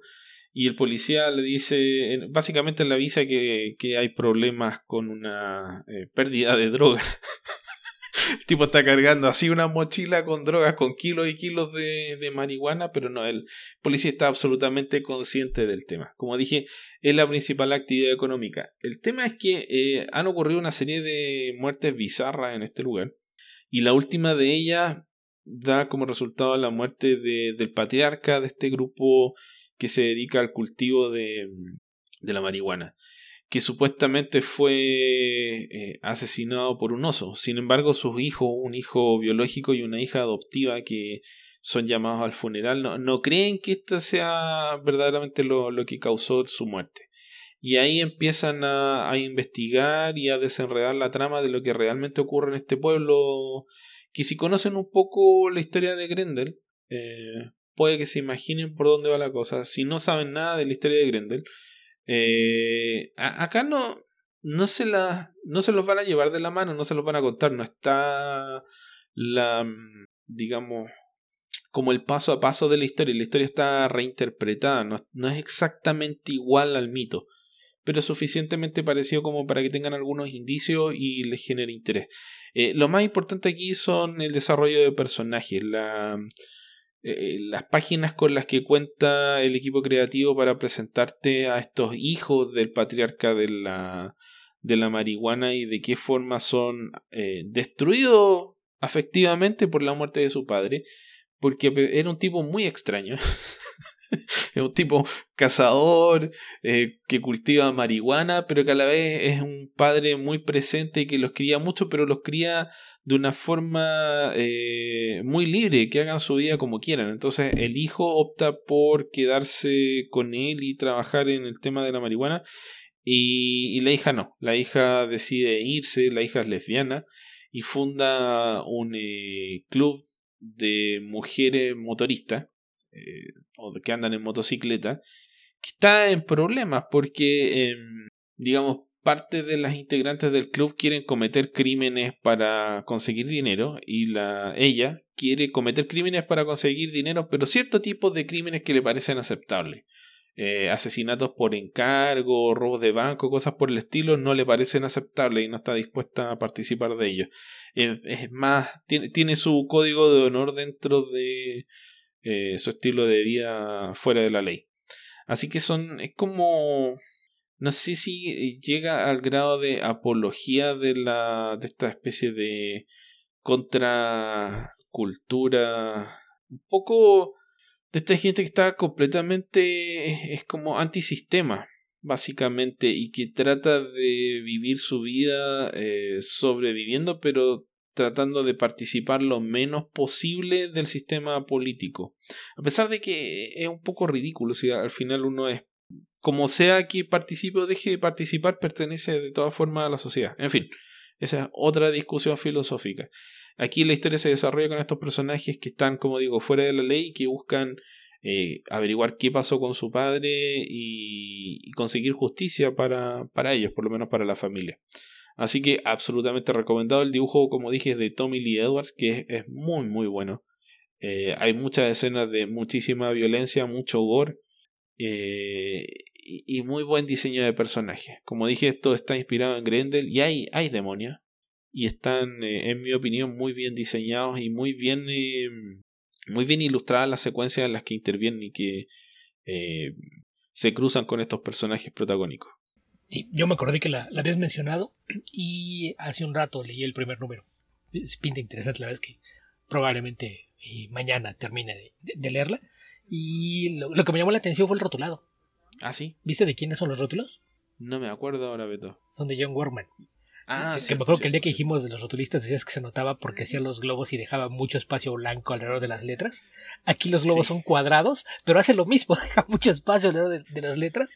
Y, me queda la, impresión de que esto ya es, eh, ya no es eh, rotulado a mano, pero creó una, una fuente que está hecha con, con su letra. Entonces, sí, sí, ya después de que vi el, nombre y vi lo que está ahí, ah, sí, sí es él. Sí, definitivamente. No tiene el número en las páginas, sino probablemente veríamos el número negro con letras blancas por ahí por la página 19, Beto, pero... Es probable. Pero si no, de todas formas se reconoce ese estilo tan característico. Sí. Sí, se me había olvidado porque, como dije, lo leí la semana pasada, pero... Eh, muy buena la serie, la verdad, me, me gustó muchísimo. Esto es de AWA Studios. Así es. Ok, Beto, ¿nos quedan preguntas todavía o no? Y tres o cuatro. Ok, démosle. Eh, un par son muy rápidas. Fonter Pinto.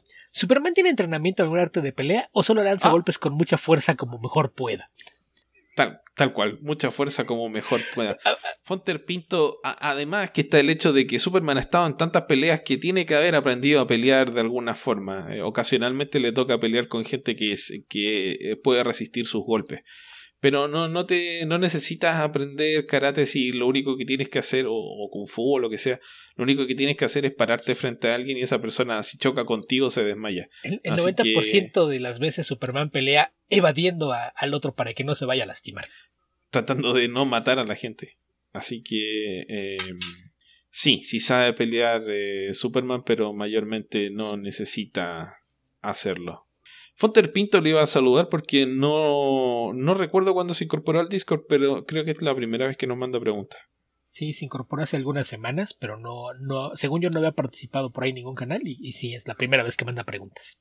Él mismo nos pregunta, ¿Qué más, ¿de dónde obtiene el dinero el Joker para sus planes? ¿Acaso es otro multimillonario de Gotham?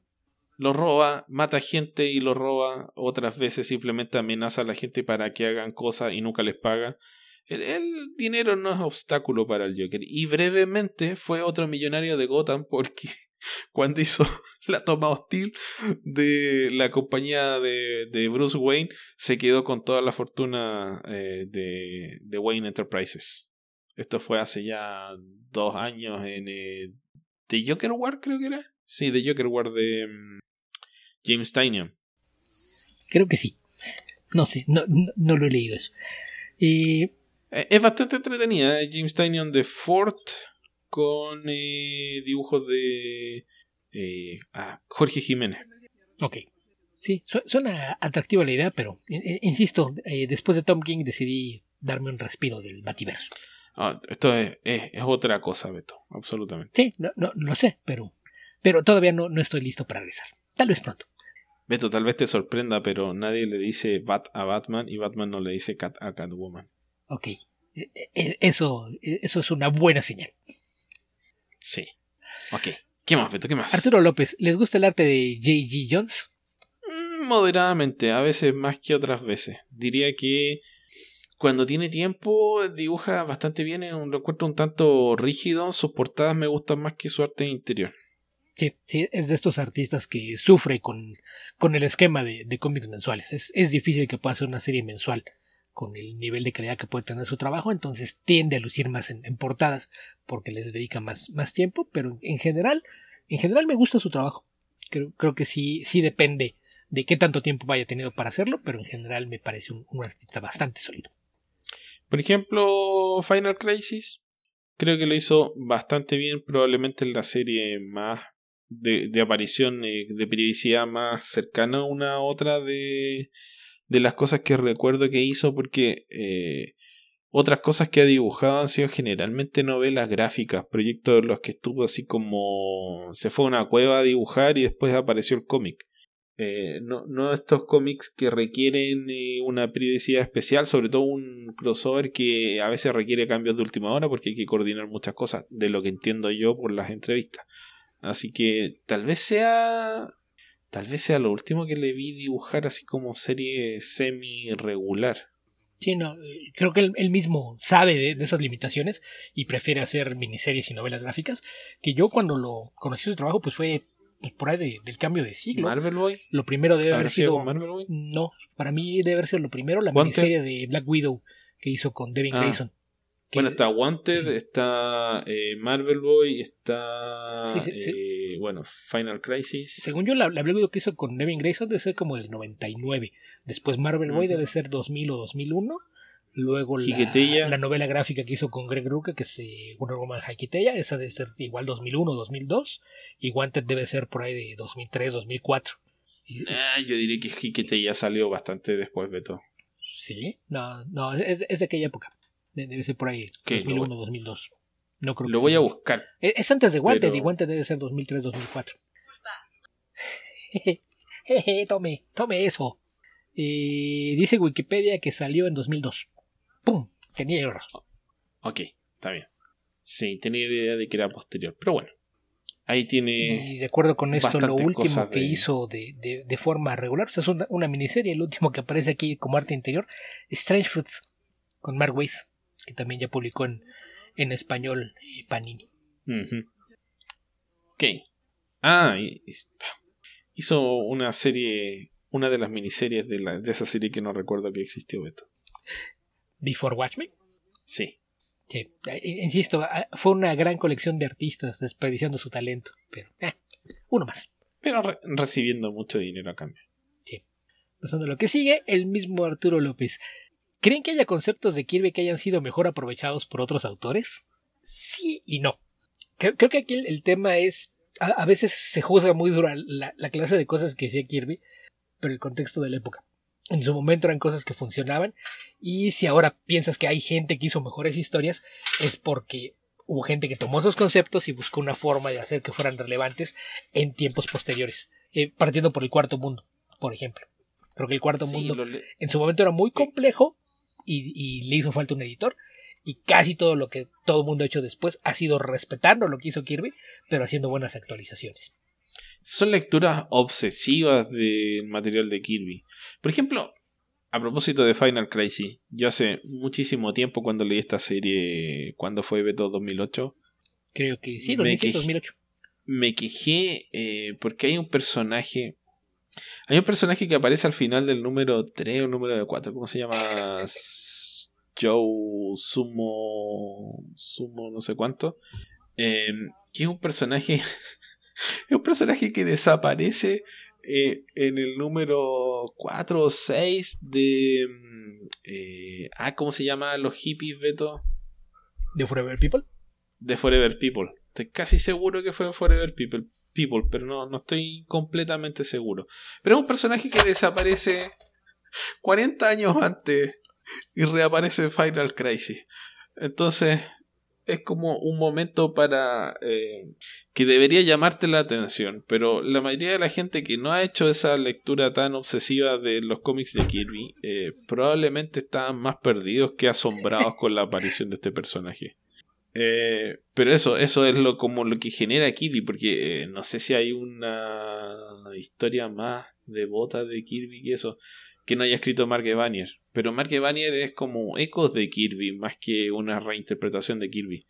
Sí, no, yo cuando decía gente que tomó los conceptos y los actualizó, me refiero a cosas que hicieron en, su momento John Byrne, Walter Simonson, incluso algunas de las cosas recientes de, Tom King, pero es, es parte de, haber estudiado todo lo, que había hecho y tratar de respetar la esencia de esos conceptos. Sí, no sé, ya no sé qué pienso de Mr. Miracle Beto. Eh, es buena, tiene sus problemas, pero esos son al margen. ¿Qué más podría ser?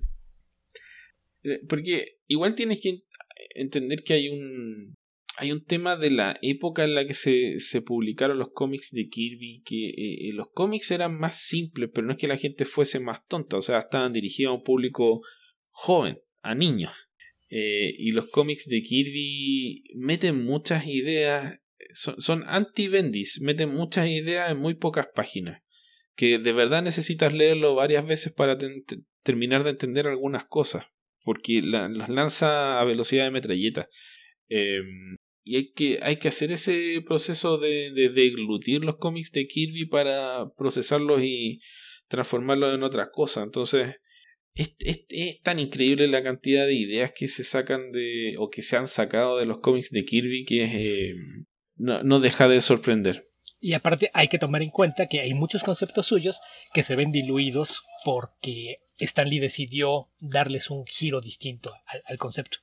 Uno de los más complejos que no, no pienso explicar ahorita. La idea original que Kirby tenía para lo que después fue Adam Warlock, cuando lo introducen como Him, era algo muy distinto a lo que terminó escribiendo Stanley. Eh, porque la, la, razón de ser de, de, de, lo que él hizo con Him era después de que tuvo una plática con Steve Ditko sobre lo que era el objetivismo. Entonces era, era como que si tuviéramos un era objetivista sería como esto, y Adam Warlock era un cretino, porque es lo, que te da el objetivismo como resultado, pero Stanley decidió escribirlo de forma distinta y, quedó eh, de lado todo lo que hubiera sido eso. Pero es, es, una interpretación aparte de cómo se daban aquellas colaboraciones en, en, en los 60 en Marvel. Sí, Así que mejor que Kirby, mm, no sé. Es relativo. O sea, funcionan mejor en el contexto contemporáneo, pero es una cuestión de eso, contexto. Sí. Ok, ¿qué más, Beto? ¿Qué más? ¿Qué más? La última pregunta. El mismo Arturo López, ¿les gustan los Young Avengers de Gillen y McKelvey? Sí, mucho. Sí. Sí, extraordinariamente bueno. Y probablemente Absolutamente recomendado. Probablemente se va a volver un cómic un poquito más relevante, porque todo apunta a, que lo que están haciendo con la nueva fase de MCU apunta un poquito a la introducción de esos personajes. Mm. ¿Y los Young Avengers que hizo Alan Heinberg son anteriores o posteriores? Según yo son anteriores. Porque ahí es donde se, sí, pues ahí se lanza el concepto, que esa fue una serie como de 12 números y el de Kieron Gillen y Jamie McKelvey es posterior, ¿no? Según yo, sí es un par de años después. Mm. Bueno, ahí vamos a ver qué toman más. Pero bueno, la, la, serie de Alan Heinberg también era muy buena. Sí, sí, también. Ok, Beto. Con eso por fin estamos llegando al final de este episodio. Ya nos estamos excediendo un poquito de nuestro conteo de minutos. No sé si quieres agregar alguna cosa antes de que nos empecemos a despedir. Y nada más como comentario de, de noticia, una que me llamó la atención de esta semana va a haber una película de Irredeemable. Ok. Pero va a ser ¿Quién la va a hacer, Beto? Va a ser película y van a combinar Irredeemable e Incorruptible. Entonces, eso ya suena complicado y me llamó la atención el equipo creativo, que va a ser Ken Powers, el guionista, que es un, un escritor de teatro que también ha hecho películas, y One Night in Miami, donde varias celebridades afroamericanas coinciden una noche ficticiamente. El, el que escribió la obra de teatro y la adaptó a cine eh, que aparte es el codirector de Soul, la película de Pixar. Él va a escribir el guion y la va a dirigir eh, James Samuel, que es el director de The Harder Day Fall, este, este western revisionista protagonizado únicamente por actores afroamericanos. Entonces me, llama la atención la, selección de equipo creativo, pero el concepto suena interesante. A, ver qué hacen con, con los conceptos de Irredeemable e Incorruptible.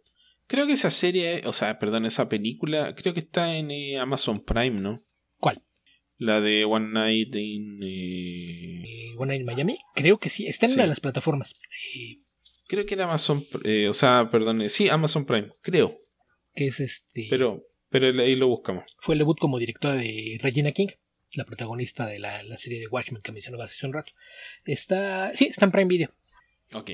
Entonces, si, le quieren echar un vistazo al trabajo de, de, Ken Powers, pues ahí, ahí está una historia creada por él, además de que es el codirector de Soul, y en el caso de James Samuel, eh, de Hard Day Fall, está en Netflix.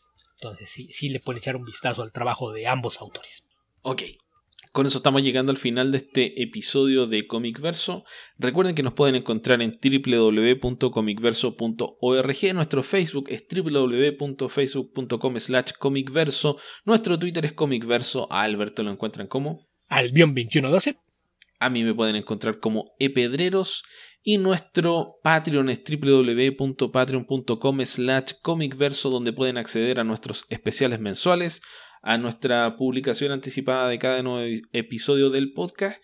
Y eso, básicamente también tienen en exclusiva Tierra Prima por algunas semanas. Tenemos un episodio en el horno, pero creo que lo vamos a editar por ahí por el martes o miércoles puede que aparezca.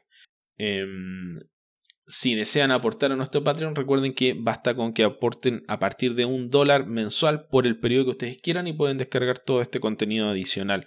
Beto tiene su propio Patreon que es Guía Ficcionauta, Guía Ficcionauta escrito con X, donde pueden acceder eh, semanalmente a los artículos que escribe Beto ahí, exclusiva para sus patrocinadores. Sí, de hecho más semanalmente porque de los textos que estoy rescatando, algunos aparecen por ahí los fines de semana o a media semana y algunos de cuando son rescatados de otra parte generalmente los dejo gratuitos un par de días antes de, ponerlos restringidos a suscripciones. Entonces, es forma de, de, echar una probadita al, tipo de textos que escribo. Así es. Recuerden que cualquiera sea la plataforma en la que nos siguen, nos pueden dejar una recomendación, una buena nota que ayuda a que lleguen nuevos auditores y si no tienen dinero que aportar o no lo pueden hacer o prefieren no hacerlo, siempre pueden retuitear nuestras publicaciones o compartirlas en Facebook para que lleguen a más gente. Recomiéndanos por favor, también mándenos recomendaciones de cómo mejorar el podcast que siempre estamos buscando la forma de hacerlo eh, un poquito mejor que antes. No importa que también lo hagamos, siempre podemos hacerlo mejor. Habitantes del futuro, donde sea que estén y cualquiera que sea el momento en el que estén escuchando este podcast, que tengan ustedes muy buenos días, muy buenas tardes o muy buenas noches. Cuídense mucho. Hasta la próxima.